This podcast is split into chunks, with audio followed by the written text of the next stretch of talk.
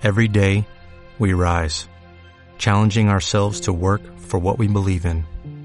At U.S. Border Patrol, protecting our borders is more than a job, it's a calling.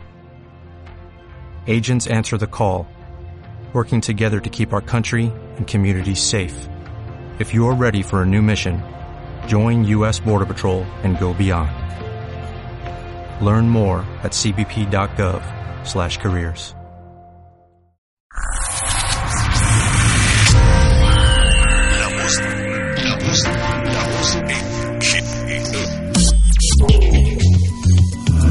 voz de la eje. La voz de la eje. Programa realizado por la Escuela de Humanidades y Educación del Tecnológico de Monterrey. Buena y futbolera semana les deseamos a todos. Va un mensaje de esperanza para nuestro equipo de fútbol. Así es, Cristina. Y con la canción oficial del Mundial FIFA 2018, Live It Up, de Nicky Jam, les damos la bienvenida a la voz de la eje. Nuestro programa, además de estar dedicado al equipo mexicano y a los amantes del fútbol, tendrá como tema central el tercer debate. Este último debate tiene como temas coyunturales crecimiento económico, desigualdad y pobreza, educación, ciencia y tecnología, salud, desarrollo sustentable y cambio climático. Para introducirnos al tema, invitamos a la doctora Sandra Gudiño, directora de la Maestría en Educación del Tecnológico de Monterrey y profesora investigadora de la Escuela de Humanidades y Educación. Quisiéramos saber eh, en qué hay, en qué hay que poner atención sobre los temas que se van a tocar durante el proceso electoral en educación, si es que están comprometidos y qué necesita el país. De los temas que yo considero que hay que poner especial atención sería uno, niveles educativos que impactan las propuestas. Hay candidatos, algunos candidatos que se enfocan mucho en, en educación básica.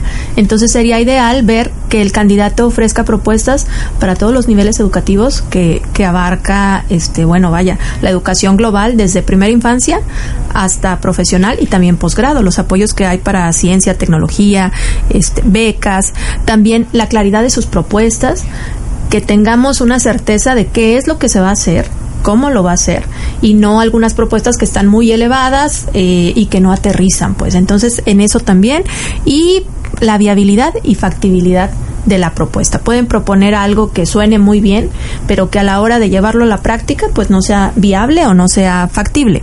Cada uno de ellos ha hecho muy buen trabajo en las páginas que tienen. En las páginas personales de los candidatos podemos entrar y también hay una página que se llama Integralia, integralia.com.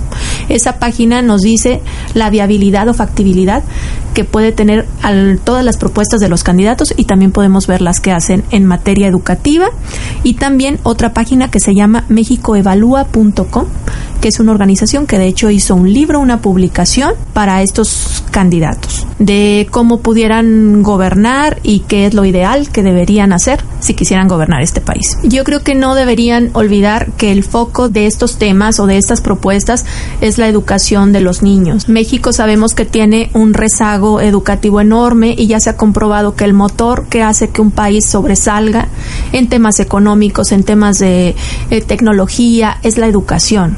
Entonces es importante que estos candidatos pongan énfasis en eso, en cómo van a instrumentar que nuestros niños tengan programas de mejor calidad, que llevar a los a los estados rezagados también por el contexto social que les logren hacer vías para que ellos tengan una educación de mejor calidad y no tengan que emigrar, que se queden en sus estados y puedan hacer ricos a sus estados teniendo o mejorando sus niveles edu educativos. Entonces, yo creo que en eso tendríamos que, que fijarnos y eso es lo que le hace falta a nuestro país, centrarnos realmente en la educación de nuestros niños y jóvenes. ¿Ese es en donde pondrías el mayor énfasis? Sí, claro. Yo creo que lo pondría ahí. Las oportunidades que tienen los jóvenes y los niños de mejorar en su educación todo lo que instrumente eso y lo haga una realidad es lo que nos tiene que importar y a los candidatos también. Todos los que tenemos de alguna manera que ver con educación, que estamos relacionados, ya sea que seamos docentes, incluso las teacher moms que hay ahora que, que están en casa educando a los niños, yo creo que todos nosotros antes de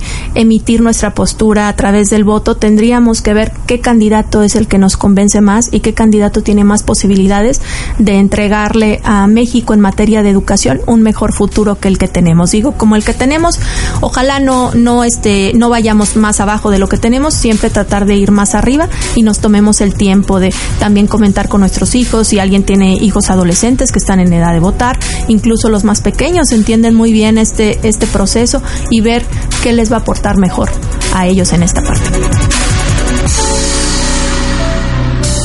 Blink Learning, compañía tecnológica especializada en el desarrollo de soluciones para la educación, lanzó en la última semana de mayo la campaña Hashtag Real Influencers, con el apoyo de diferentes asociaciones y grupos de educadores en España y México. Dicho movimiento utiliza la propia figura del influencer, tal y como lo conocemos hoy en día, como medio y mensaje para transmitir la campaña, buscando crear una plataforma en la que los influencers reales, es decir, los profesores, compartan experiencias y reclamen su posición e influencia en la sociedad a nivel internacional. Científicos españoles crearon una nueva plataforma sobre la adaptación al cambio climático, una página de internet creada para intercambiar información entre expertos, organizaciones e instituciones. Esta herramienta web cuenta con la participación del Consejo Superior de Investigaciones Científicas y se ha presentado en Madrid. Esta novedosa plataforma permite consultar proyecciones por regiones de cambio climático en España, esencial para estudiar los impactos y las medidas de adaptación al cambio climático. Aplicaciones como esta fomentan el conocimiento de las condiciones climáticas actuales y permiten predecir el clima del futuro. Alegro, el ensamble musical del Tecnológico de Monterrey en Chihuahua ha dejado huella en los alumnos que han formado parte de él. Iniciando en 1983 como grupo musical del TEC, Alegro presentó este año su edición número 30 en el Teatro de los Héroes, con la presencia en el escenario de 65 Exatec en dos funciones en la que se mostraron alrededor de 2.800 espectadores. Ana García, directora general del ensamble, describe Alegro como una tradición que llena de alegría y orgullo al campus, un impulsador de sueños, aprendizajes, crecimiento y formación para sus alumnos. Verónica Orihuela entrevistó al profesor Gustavo López Montiel de la Escuela de Ciencias Sociales y Gobierno en el Campus Ciudad de México, quien nos habla sobre el papel de las candidaturas independientes en el proceso de campañas. Y bueno, pues estamos hablando de las candidaturas independientes eh, en estas elecciones del 2018. Gustavo, ¿cuál ha sido el papel de estas candidaturas en el proceso de, de campañas que llevamos?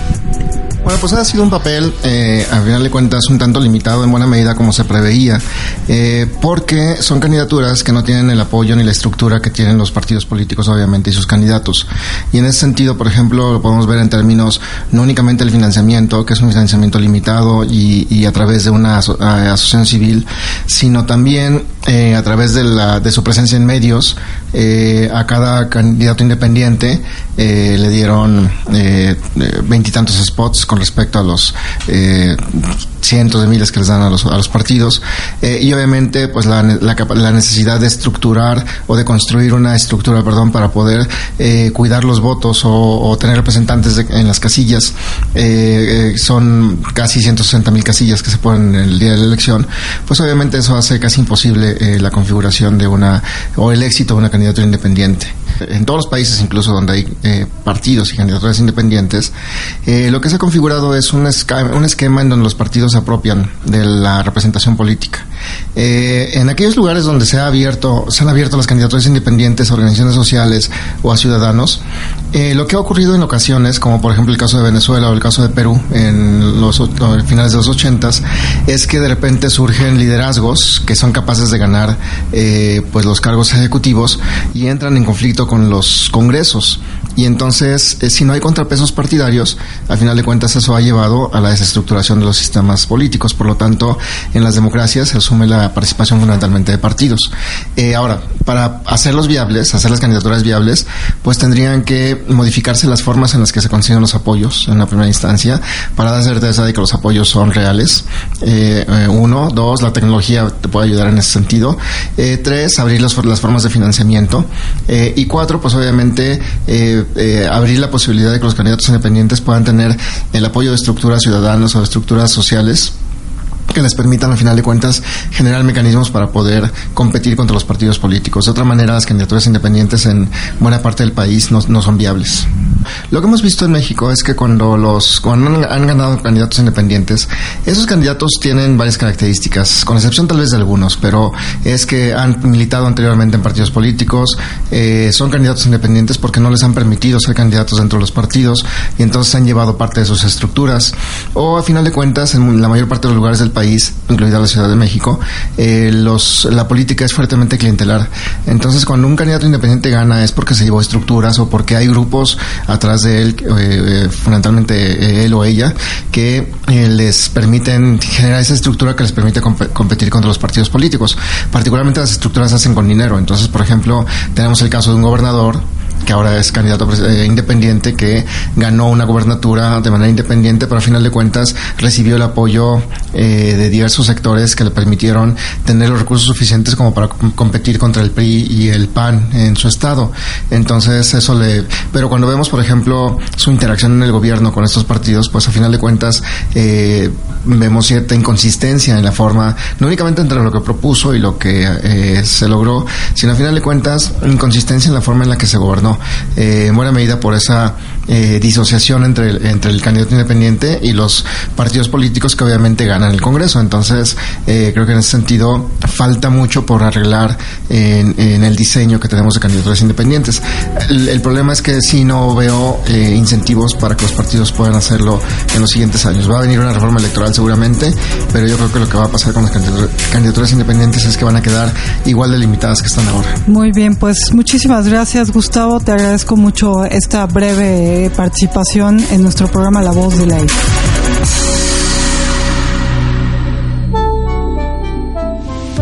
Desde el campus Toluca, la licenciada Elizabeth Socorro Estrella Valdés, coordinadora de voluntarios en Greenpeace Toluca, nos comenta sobre la contaminación ambiental como una de las causas del cambio climático.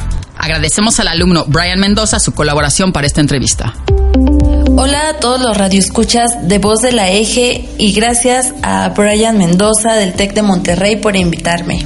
La contaminación ambiental tiene sus orígenes que datan muchos años atrás y su causa principal es la actividad humana y la sobreexplotación irracional de los recursos de la naturaleza. Considero que este es un problema que nos debería importar e involucrar a todos, no solo a unos cuantos, puesto que las consecuencias son para todo el mundo.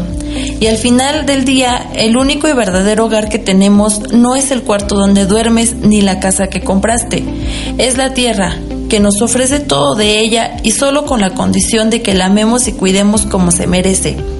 La contaminación ambiental no solo es el exceso de basura que se genera o las altas temperaturas que estamos teniendo, es también los ríos y los mares dañados, nuestra propia salud, la alimentación sana, entre comillas, que llevamos, puesto que muchos alimentos son transgénicos, cultivos que están usando agrotóxicos, principalmente en la agricultura industrial, que dañan directamente a especies como la abeja y nuestra salud. Los factores causantes de este grave problema es la principal actividad humana, la sobreexplotación de los recursos naturales, puesto que no hay una adecuada regulación para las actividades que generan impacto ambiental. No hay leyes realmente concretas que protejan a la tierra y nuestra salud e, e integridad. El uso de materiales que realmente no necesitamos como lo son el plástico de un solo uso y los popotes, materiales que en este caso dañan directamente a los océanos. Actualmente estamos exigiendo aire limpio para México, ya que la contaminación del aire ha sido calificada por la Organización Mundial de la Salud como el riesgo ambiental más grande para la salud a nivel global. Esto se asocia con 3.2 millones de muertes prematuras en el mundo y poco más de 17 mil en México.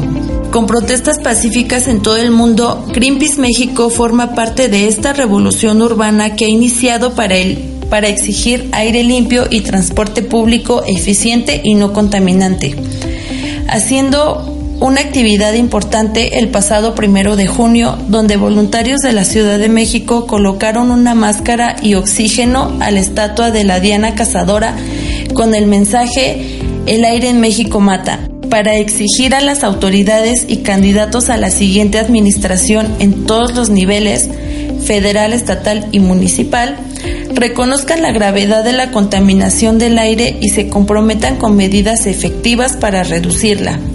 Este y muchos proyectos más estamos realizando para mejorar nuestra calidad de vida y seguir cuidando la tierra. Termino con una frase de Eduardo Galeano que dice, Mucha gente pequeña, en lugares pequeños, haciendo cosas pequeñas, pueden cambiar al mundo. Gracias.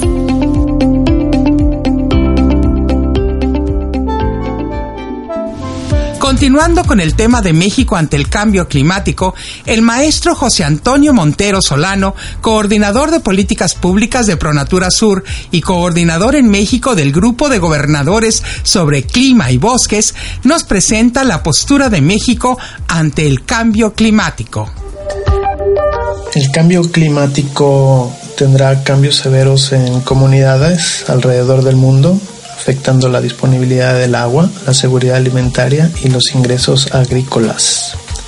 Dichos impactos serán percibidos con mayor intensidad por las poblaciones rurales cuya vulnerabilidades y exposición al cambio climático pueden ser agravados eh, por su alta vulnerabilidad y dependencia a la estabilidad climática. México tiene una clara posición respecto al combate y mitigación al cambio climático. Asimismo, ha establecido una estrategia de adaptación y resiliencia ante el cambio climático.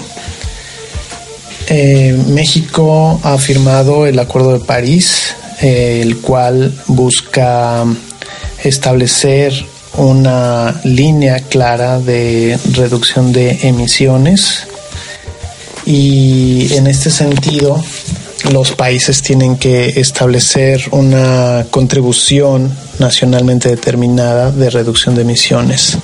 En el caso de México, la contribución nacionalmente determinada es que para el 2030 se ha comprometido a reducir el 22% de las emisiones de gases de efecto invernadero. Eh, actualmente se analizan las rutas tecnológicas para la instrumentación y se analizan mayores medidas para aumentar la meta de mitigación hasta un 36%. En este sentido, México asimismo presenta informes bienales ante la Convención Marco de Naciones Unidas sobre Cambio Climático.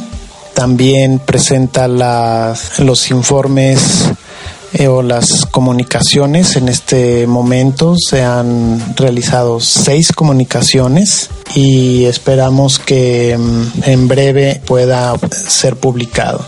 El Instituto Nacional de Ecología y Cambio Climático, el INEC, es el, el encargado de instrumentar toda la política de mitigación y adaptación al cambio climático la cual se establece en el programa especial de cambio climático.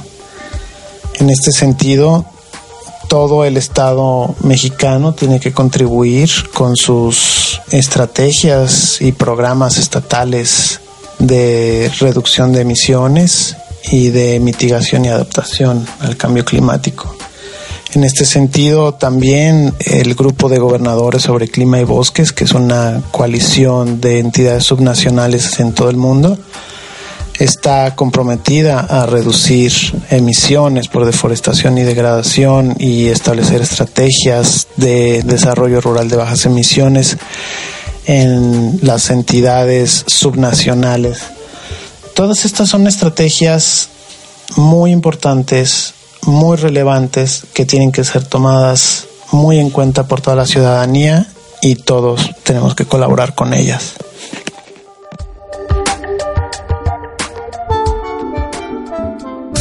Para la revista de Responsabilidad Social y Sustentabilidad, Fernando Álvarez Noguera, investigador del Instituto de Biología de la UNAM, alertó que el desarrollo de las sociedades humanas y la conservación de los ecosistemas naturales deben coexistir para lograr la sostenibilidad del planeta. A propósito de la reciente celebración del Día Internacional de la Diversidad Biológica, Noguera comenta que existe una controversia entre el llamado progreso y la conservación, un dilema que debería estar superado y atendido con políticas públicas inteligentes que ayuden a mantener un equilibrio entre la explotación de recursos naturales. La Universidad TecMilenio lanzó su nuevo modelo educativo Campus Ejecutivos. Esta modalidad le permite a los alumnos de nivel licenciatura y maestría estudiar en horarios y ubicación geográfica que mejor les convenga. Debido a los problemas de movilidad de los estudiantes, TecMilenio decidió lanzar su primer campus ejecutivo en la delegación Álvaro Obregón en Ciudad de México. Aquí tendrán la oportunidad de estudiar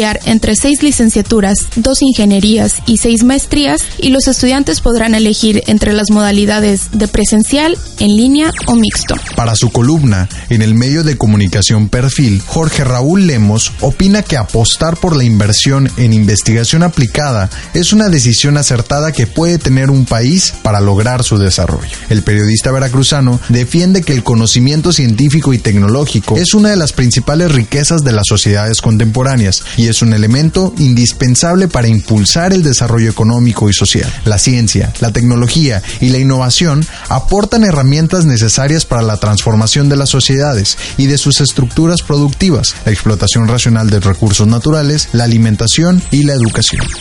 Para la voz de la Eje, desde Campus Monterrey, Alexandra Chávez y Mauricio Ramos.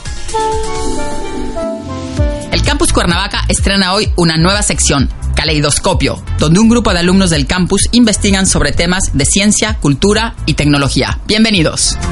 Caleidoscopio, una ventana al universo de la ciencia, la cultura y la tecnología. Mientras el cerebro sea un misterio, el universo continuará siendo un misterio. Santiago Ramón y Cajal. Muchos científicos han dedicado su vida entera a la investigación del cerebro y gracias a eso conocemos algunos datos curiosos que enseguida les compartiremos. Se dice que solamente utilizamos el 10% del cerebro, pues déjenme decirles que eso es falso. Realmente necesitamos utilizar el 100% para llevar a cabo todas nuestras actividades. Por otro lado, si el cerebro tiene insuficiencia de oxígeno, puede ocasionar que las personas vean espejismos e ilusiones que parezcan reales. Y apuesto que no sabían que los déjà vus se producen por un pequeño retraso del cerebro al momento de procesar la información. Esos son solo algunos de los datos sobre uno de los grandes paradigmas que existen en el mundo. Esperemos que en el futuro podamos conocer más a este órgano que es fundamental para nuestro funcionamiento, ya que mientras más sepamos sobre él, vamos a poder conocernos mejor a nosotros mismos. Agradecemos tu atención y te invitamos a escuchar una emisión más de Caleidoscopio, una ventana al universo de la ciencia, la cultura y la tecnología. Guión y producción, Andrea Rodríguez. El Campus Toluca nos presenta a los tres alumnos ganadores del concurso universitario de publicidad de la farmacéutica, MEDIX. En días pasados, los alumnos Eduardo López, Diana Díaz y Carolina Duque, estudiantes de la licenciatura en Comunicación y Medios Digitales del Tecnológico de Monterrey en Toluca, obtuvieron el primer lugar en las categorías Campaña en Cartel y Campaña en Medios Digitales del Concurso Nacional Universitario de Campañas Publicitarias de la Farmacéutica Medix. El concurso consistió en crear conciencia sobre la grave enfermedad del hígado graso, que se caracteriza por la acumulación de grasa en las células hepáticas, lo que provoca inflamación del hígado. Esto puede causar fibrosis y provocar daño hepático crónico o cirrosis. Se estima que entre el 20% y el 30% de la población a nivel mundial presenta hígado graso. Nuestro alumno, Eduardo López, nos comenta. Pues fue una sorpresa, la verdad, eh, nadie de mi equipo esperábamos que íbamos a ganar, es sobre todo que íbamos a ganar este primer lugar en cartel y primer lugar en eh, campaña digital. Eh, es una gran experiencia porque también podemos eh, participar a nivel nacional representando al Tecnológico de Monterrey. Este, las otras universidades que participaron pues fue Ana, Anáhuac, La Salle y tuvimos la suerte de haber ganado este pues buscamos que concientizar a las personas, este, no solo a las personas adultas, sino también a, los millennials, porque eh, digamos la edad no lo es todo, o sea, no es una seguridad, o sea, que no te vaya a pasar una enfermedad como, como esta. y entonces también debemos de erradicar, digamos, este, esa, esa enfermedad desde muy jóvenes. Con este logro, Eduardo, Diana y Carolina tendrán la oportunidad de representar a México en el Premio Caracol de Plata, concurso en el que participan estudiantes universitarios de las escuelas latinoamericanas. Dicho concurso busca fomentar entre los jóvenes el interés por colaborar en la solución de problemas sociales mediante el uso de herramientas que estén a su alcance. Mayela Montero Nogués, coordinadora del Centro de Medios desde Campus Toluca. Y para despedir nuestro programa, Mauricio Ramos del Campus Monterrey nos comparte las siguientes recomendaciones para estos días de fútbol. La Copa Mundial de la FIFA Rusia 2018 ya está prácticamente a la vuelta de la esquina. En 64 partidos, 32 naciones se enfrentarán entre el 14 de junio y el 15 de julio del presente año. Esta será la primera vez que un país de Europa Oriental organice el campeonato. Tendremos aproximadamente 128 horas de fútbol a lo largo de este tiempo. Si hacemos cuentas, en estos 29 días tendremos 568 horas libres de fútbol y por todo ese tiempo en el que no vamos a estar pegados al televisor y tenemos la necesidad de seguir hablando de este deporte, les quise compartir una pequeña lista de libros que tratan sobre fútbol para que todos sus análisis y comentarios del mundial pasen de ser los de un aficionado para convertirse en un verdadero comentarista de este deporte inglés. El primer libro de esta lista se llama Historias insólitas de la selección mexicana, escrito por Luciano Guernique. Aparte de las fiestas VIP, ¿qué hacen los jugadores? ¿Qué comen los futbolistas durante un mundial? ¿Qué hacían durante los largos viajes en barco hacia otros continentes? Y en su estancia en los hoteles, ¿qué imprevistos han afrontado durante los partidos? El largo paso de la selección mexicana de fútbol por campeonatos internacionales oficiales está lleno de anécdotas curiosas que ilustran la convivencia de hombres de carne y hueso un sueño en común, ganar cada partido. Este libro contiene esas historias que ocurren entre los jugadores y en su relación con directores técnicos, entrenadores, cocineros, árbitros y familiares. Un expulsado que siguió jugando, un mediocampista que actuó como arquero y un portero que se coló en la delantera, un gol logrado por dos futbolistas, un técnico echado por clasificar al tri para un mundial. Algunas de ellas son dignas de orgullo nacional y otras no tanto, pero la mayoría solo ocurren una vez en el fútbol mundial. Como gran amante del fútbol que soy, conozco la gran polémica que se ha armado sobre el nuevo director técnico de la selección mexicana, Ricardo Osorio. Con tantos cambios entre jugadores, se ha convertido en un verdadero huracán para el pensamiento de la mayoría de los amantes del deporte. El segundo libro de esta lista se titula Osorio Táctico, escrito por Juan Manuel Navarrete. Su método y su visión sobre el juego han revuelto a la prensa y a la afición del país, las cuales tienen más preguntas que respuestas. ¿Por qué tantos cambios? ¿Por qué cambia los jugadores de posición? ¿Qué es lo que tanto anota en su icónica libreta? Interrogantes como estos son resueltos en el análisis detallado del autor sobre el planteo táctico del entrenador colombiano. Si la dinámica del juego y la táctica te generan interés, yo creo que este libro te encantará. Sin duda alguna, van a descubrir el plan que el gran estratega del profe Osorio tiene entre sus manos. John Sutcliffe es sin duda uno de los mejores reporteros actuales. El tercer libro de esta lista se titula Reportero de cancha, escrito por este icónico comentarista.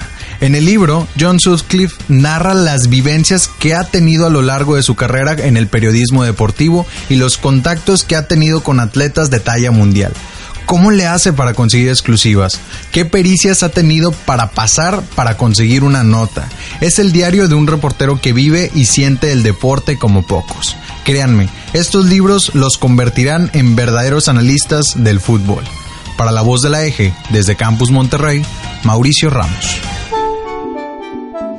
Esto ha sido todo por hoy en esta semana de debate y fútbol. Agradecemos como siempre a todos los colaboradores que semanalmente apoyan la voz de la eje.